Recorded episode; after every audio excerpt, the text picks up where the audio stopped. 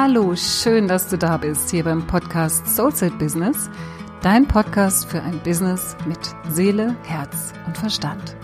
Mein Name ist Katja Hecker und ich bin spirituelle Business Mentorin, Superpower und Positionierungsexpertin für Selbstständige und Berufungssucher. In diesem Podcast teile ich mit dir meine besten Tools und mein jahrelanges Wissen, das dir helfen wird, dein höchstes berufliches Potenzial von innen heraus zu entfalten und so dein Business zum Strahlen zu bringen.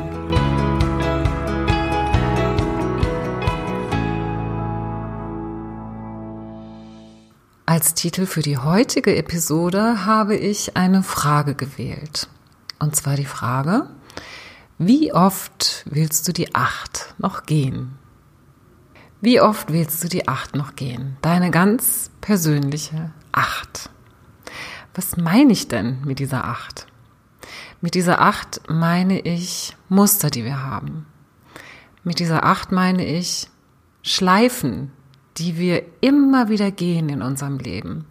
Mit ähnlichen Erfahrungen, mit ähnlichen Menschen, mit ähnlichen Situationen. Und wir am Ende immer wieder feststellen, ach, das kenne ich doch. Wieso ist mir das denn jetzt schon wieder passiert?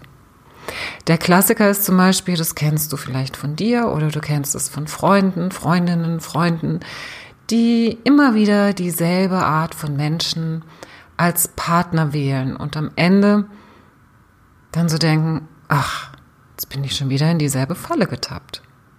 Von außen kannst du das oft total gut sehen was gerade wieder am Wirken ist, was gerade wieder passiert. Aber wenn du selbst da drin steckst, bist du oft relativ unbewusst, zumindest noch am Anfang, was deine Muster angeht. Irgendwann wirst du dir deiner Muster aber bewusster. das reimt sie sogar. Genau, wir werden uns unserer Muster bewusster und trotzdem fällt es uns noch schwer, Nein zu sagen die Acht nicht noch einmal zu gehen, weil wir uns in dem Moment, wo wir einsteigen in diese Schleife, eben nicht bewusst sind, dass es jetzt gerade schon wieder passiert.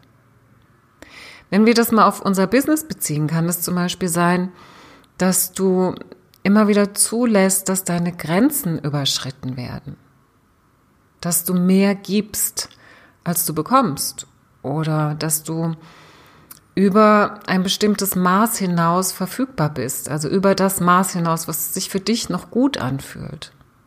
Und du machst dadurch immer wieder ähnliche Erfahrungen. Du machst dadurch immer wieder die Erfahrung, dich leer zu fühlen, dich ausgenommen zu fühlen vielleicht, dich nicht genug gesehen zu fühlen, dich nicht genug verbunden zu fühlen. Das können dann solche Erfahrungen sein, dass beispielsweise deine Kunden oder Interessenten immer wieder den Preis mit dir verhandeln wollen. Oder dass deine Geschäftspartner oder mögliche Geschäftspartner immer wieder deine Hilfsbereitschaft für sich nutzen, sodass du aber am Ende wieder mit leeren Händen dastehst. Das können ganz viele verschiedene Arten von Mustern sein. Oder dass du mit Menschen oder Firmen, die dich eigentlich unterstützen sollten, die du eigentlich angeheuert hast, damit sie dich unterstützen, immer wieder ähnliche, nicht zufriedenstellende Erfahrungen machst. Und was dann meistens passiert, ist, dass du erstmal sauer bist. Meistens wirst du zuerst mal sauer auf die anderen, weil die dir ja jetzt in diesem Fall schon wieder etwas angetan haben und schon wieder das Gleiche und du kennst es schon so gut. Und immer wieder sind Menschen in deinem Leben, die dir das antun.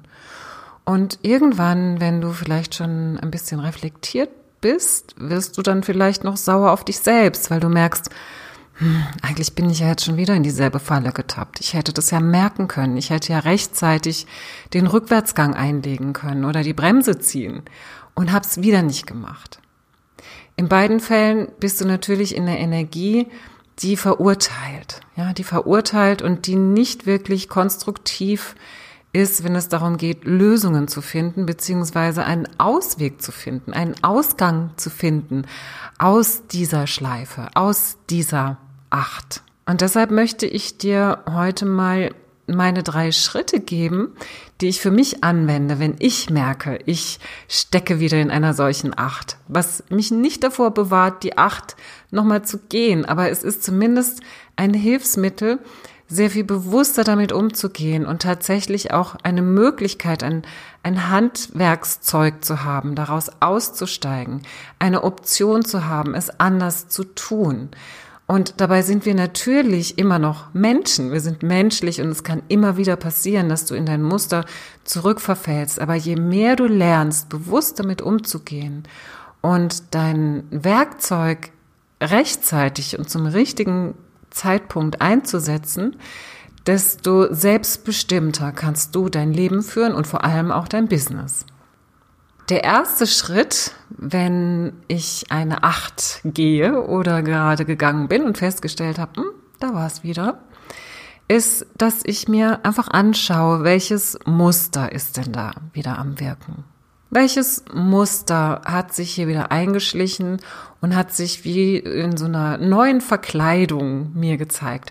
Man kann sich das so vorstellen, dass es wie so eine Versuchung ist von außen, also eine neue Verkleidung, etwas, was du nicht gleich erkennst, nicht gleich enttarnen kannst und auf das du wieder einsteigst, weil deine Motivation damit in Resonanz geht. Und das ist genau der Punkt, dass du in diesem ersten Schritt einfach mal schaust, welches Motiv steht denn eigentlich dahinter, hinter diesem Muster. Ein Muster zu erkennen ist das eine. Ja, ein Muster zu erkennen, wie zum Beispiel, ah, ich erkenne, da habe ich jetzt wieder mehr gegeben, als ich bekommen habe. Das ist das Muster. Und dieses Muster kannst du erkennen, indem du einfach diese Situationen, diese Erfahrungen, analysierst und dir anschaust. Dann ist es aber in diesem allerersten Schritt, in dem du anschaust, welches Muster wieder am Wirken war, vor allem wichtig zu erkennen, welches Motiv hinter diesem Muster steht. Also welches Motiv du selbst hast, warum du in dieses Muster wieder eingestiegen bist. Das kann in dem Fall von geben und nehmen, also du gibst mehr, als du bekommst, zum Beispiel sein, dass du den Wunsch oder das Motiv nach Verbindung hast. Den Wunsch nach Verbindung. Das heißt, du wünschst dir so sehr, dich mit anderen Menschen zu verbinden, dass du mehr von dir gibst, als du zurückbekommst. Das ist der erste Schritt, dass du mal schaust, was steht denn eigentlich dahinter? Was steht denn hinter diesem Muster, in das ich immer wieder einsteige? Welches Motiv steht dahinter? Vielleicht ist es auch das Motiv, gemocht zu werden, geliebt zu werden. Und wenn du das für dich angeschaut hast, dann ist es im zweiten Schritt wichtig, dass du für dich eine Erkenntnis hast. Und diese Erkenntnis sozusagen dazu führt, dass du etwas veränderst, dass du dein Muster sozusagen modifizierst. Die Erkenntnis in dem Fall, bleiben wir mal bei dem Beispiel geben und nehmen, könnte beispielsweise sein, okay, ich habe den Wunsch nach Verbindung. Die Erkenntnis daraus, wie ich meine, meinen Wunsch nach Verbindung in diesem Muster lebe, ist, dass Verbindung so nicht funktioniert. Das heißt, ich habe es nicht geschafft, auf diese Art und Weise, indem ich dieses Muster lebe, indem ich diese Acht immer wieder gehe, tatsächlich Verbindung herzustellen zu anderen Menschen. Und auch dann ist es wichtig, dass du handlungsfähig bleibst, indem du das nicht einfach so als gegeben hinnehmen musst, naja, ich kann das eben nicht, ich kann keine Verbindung aufnehmen, das funktioniert nicht auf die Art und Weise, wie ich das versuche, aber ich bin eben so und anders kann ich nicht, sondern du kannst dir in dem Fall, wenn du das für dich erkennst, die Frage stellen, was kann ich tun, damit es funktioniert? Oder dir die Frage stellst, wie würde es sich für mich gut und richtig anfühlen. Was ist denn Verbindung eigentlich für mich genau? Wie fühlt sich denn Verbindung an? Wann habe ich denn in meinem Leben schon mal Verbindung gespürt? Und was ist die Verbindung, die ich mir wünsche, auch in meinem beruflichen Umfeld? Wie sollte es sich anfühlen? Wie sollte der Ausgleich sein? Wie fühlt sich Gleichgewicht an? Wie fühlt sich eine ausgeglichene Beziehung auch im beruflichen für mich an? Was bedeutet für mich Verbindung? Und du kannst dann auch noch weitergehen und dir einfach mal anschauen, welche Vorbilder gibt es denn für mich? Welche Vorbilder in meinem Umfeld, in meinem beruflichen Umfeld oder auch in meinem privaten Umfeld gibt es für mich, die das richtig gut hinkriegen, Verbindung zu schaffen, ohne total egoistisch zu werden und gar nicht mehr zu geben, sondern da in einem guten, ausgewogenen Gleichgewicht zu bleiben. Und du kannst dir diese Menschen anschauen, du kannst sie beobachten, du kannst sie aber auch fragen. Frag sie einfach. Sag mal, wie machst du das? Ich habe hier das und das Problem, ich komme da nicht weiter, ich krieg's nicht hin. Wie machst du das denn? Und du wirst sehen, die Leute lieben es, wenn man ihnen solche Fragen stellt und wenn sie die Gelegenheit haben, von sich zu erzählen. Probier's einfach mal aus. Ja, und dann im dritten Schritt ist es dann wichtig, dass du auf deine eigenen Warnsignale achtest. Das heißt, dass du einfach wirklich ein Augenmerk darauf hast, wo du wieder anfängst, in dieses Muster einzusteigen, in diese Acht einzusteigen, in diese Achterbahn einzusteigen, ja? Wo ist der Punkt, wo du einsteigst? Wo kannst du sehen, dass hier irgendetwas nicht stimmt, dass sich hier irgendetwas nicht so anfühlt, wie du es jetzt haben möchtest, weil du hast ja die Entscheidung getroffen, es anders zu machen. Du hast für dich erforscht, was Verbindung für dich bedeutet. Du hast für dich erforscht, wie sich Verbindung für dich richtig anfühlt. Und du hast erforscht, wie Menschen, die das ganz gut hinkriegen, das machen. Das heißt, du hast mehr Informationen, als du vorher hattest. Und du kannst jetzt Dinge verändern. Das kannst du aber nur, wenn du wirklich auch herausfindest, in welchen Situationen oder zu welchen Gelegenheiten du dazu tendierst, wieder in dieses Muster, in diese Acht einzusteigen. Und dann ist der Trick dabei, dass du in dem Moment entscheidest, es anders zu tun. Dass du genau in dem Moment entscheidest, deine Gedanken zu steuern, deine Entscheidungen zu steuern und auch die Worte, die du sprichst, zu steuern. Wirklich deine Handlungen zu steuern.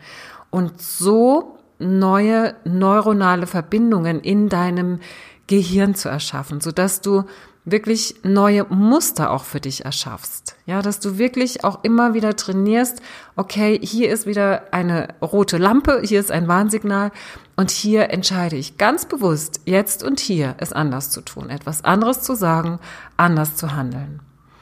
Und hier kommt dann jetzt auch noch mein letzter Tipp, oder vielleicht sogar der wichtigste Tipp zu dieser ganzen Sache, wie du mit Mustern, die du für dich angeschaut hast, die du für dich erkannt hast, die du modifiziert hast, neue Möglichkeiten gefunden hast und letztendlich dann auch ähm, in der Lage bist, die Warnsignale deiner Muster zu erkennen, wie du mit diesen Mustern äh, tatsächlich für dich auch umgehen kannst. Und ich habe da immer so ein bisschen auch das Bild von Eltern und Kindern.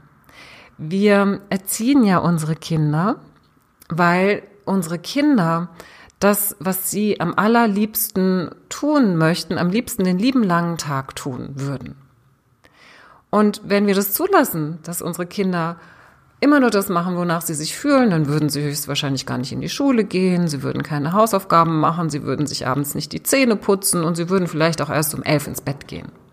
Wenn wir das erlauben würden, würden unsere Kinder höchstwahrscheinlich nicht das erreichen, was sie irgendwann mal für sich erreichen wollen.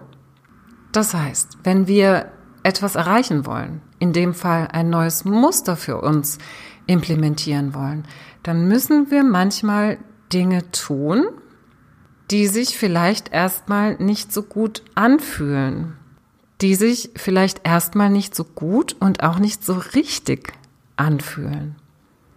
Und zwar deshalb nicht, weil wir sie nicht kennen, weil unser System sie nicht kennt. Und weil wir uns täuschen, indem wir uns vorgaukeln, dass das Alte sich besser anfühlt, einfach nur weil es vertrauter ist. Jemand, der es zum Beispiel gewohnt ist, immer nur zu geben oder mehr zu geben, als er bekommt, oder immer nur zu geben und nichts zurückzubekommen, der empfindet es als normal und vertraut.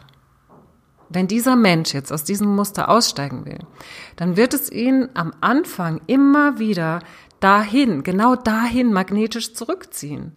Wieder zu diesem Muster von zu viel geben und zu wenig bekommen.